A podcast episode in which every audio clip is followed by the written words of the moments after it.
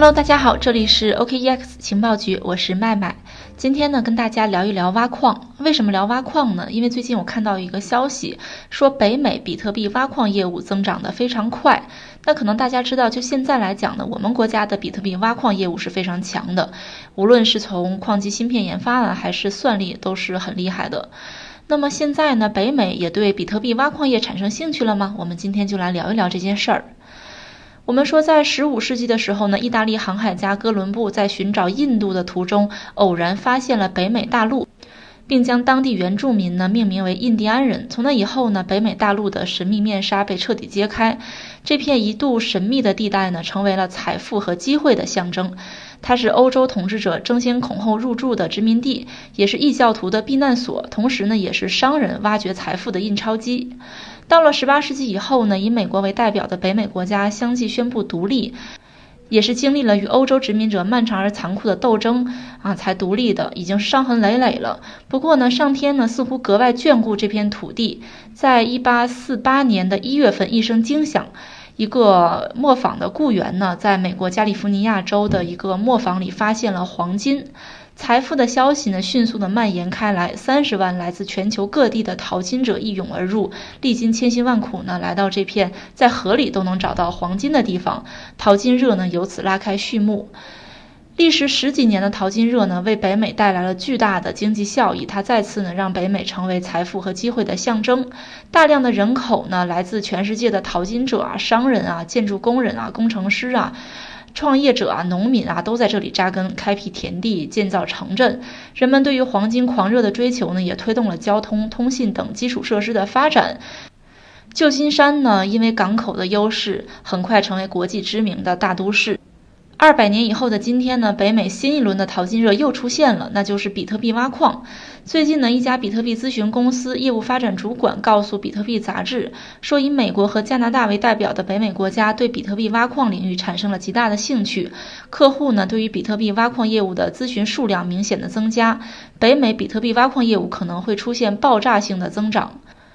无论是从开采方式啊、稀有性啊、价值认同等层面来讲呢，比特币和黄金都有着非常相似而且很微妙的联系。首先呢，从开采方式来讲，比特币挖矿和挖掘金矿是非常相似的，只不过呢，比特币挖矿需要的是计算机的计算能力，目前呢，通常是专业矿机来做这件事儿，而挖掘金矿呢，需要矿工真实的进入到矿井里进行工作。那么从稀有性来讲呢，比特币发行总量有限，且每四年减半，它和贵金属的稀有且不可再生也非常相似。而从价值认同来讲呢，比特币作为一种商品，它的价值目前呢也得到了全世界广泛的认同。不过呢，比特币挖矿受到追捧的一个最重要的原因就在于比特币挖矿呢，它能够带来巨大的经济效益。首先呢，就是挖矿收入非常高。根据一个数据统计网站啊，在二零一九年八月，比特币挖矿呢又创下新高，突破了一百四十亿美元。所以呢，尽管比特币挖矿难度有所增加，挖矿利润呢有所下降，但是比特币矿机厂商的收入还是很高的。另外呢，比特币挖矿它成为一个独角兽巨头的速成班。为什么这么说呢？啊，作为一个新兴行业，比特币矿机厂商呢正在成为创业的典范。在短短几年内呢，就成为了行业独角兽巨头。全球第二大矿机厂商佳能科技呢，在二零一九年的十一月二十一号正式在纳斯达克上市，估值超过百亿。而另一家矿机巨头比特大陆呢，作为比特币矿机市场的龙头，掌握全网约百分之五十的算力，可以说啊，可能令整个数字货币圈子随时随地呢都有可能颤抖。除此之外呢，还有算力大国的崛起。在过去几年呢，比特币矿机中国制造领先全球，世界排名前三的数字货币矿机生产厂商，比如说比特大陆啊、迦南云智啊，还有易邦科技呢，都是中国人创办的，占据着市场九成的份额，把握着矿机从芯片生产到矿机组装的整个环节。而一个数字资产管理公司的报告称呢，中国矿工正在控制全球百分之六十六的比特币全网算力。除了技术领先呢，我们国家还具备挖矿的天然优势。比如说，我们国家的四川、云南等地拥有丰沛廉价的水电资源，可以为专业矿机的运作呢提供足够的电能。巨额的收益呢，垄断局面的初步形成，这些局面呢，这种紧迫感啊，都让比特币挖矿产业备受青睐。我们说资本都是逐利的，十九世纪的淘金热是这样，如今的挖矿热呢也是这样。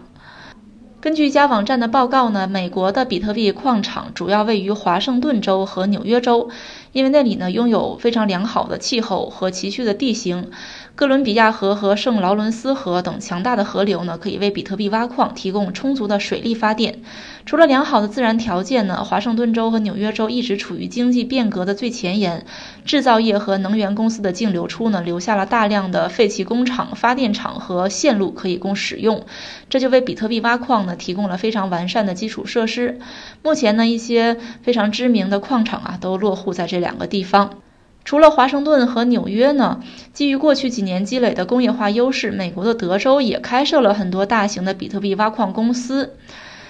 在德州建设的比特币挖矿设备呢，主要是使用德州丰沛的风能或者是其他的可再生资源进行发电。而位于加利福尼亚州的矿业公司呢，则希望通过当地的太阳能来确保长期挖矿业务的地位。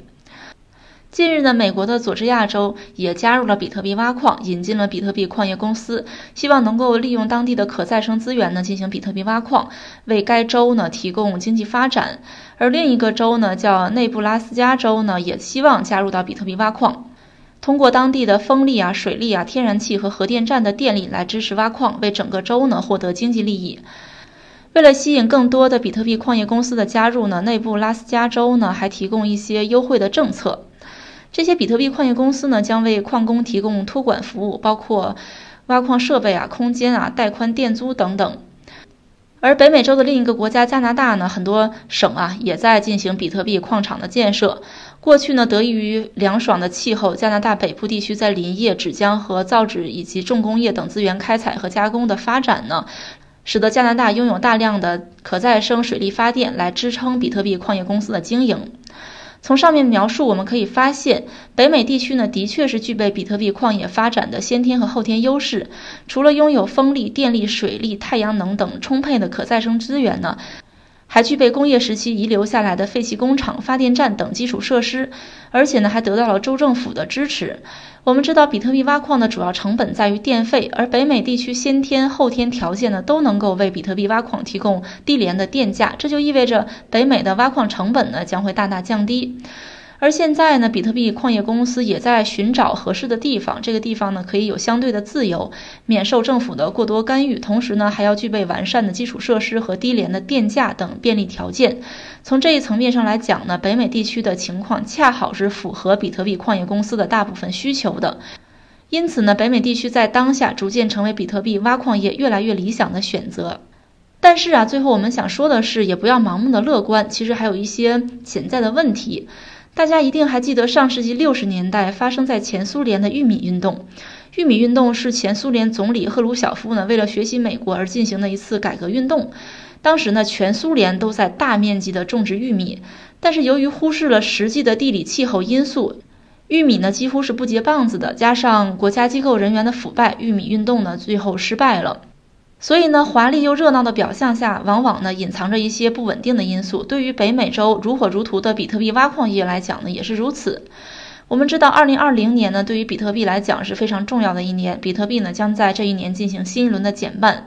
很多人呢，将大行情寄托在减半来临之后，认为减半之后呢，比特币将变得更加的物以稀为贵，因此呢，提前就部署好矿机啊、矿场啊。但是问题就在于，如果明年比特币没有如期迎来减半之后的利好的行情，而挖矿的收益呢又直接被砍掉一半，那么对于矿工来讲呢，挖矿得到的收益不足以支撑挖矿成本，主要是电费的成本，那么他们只能被迫关机离场。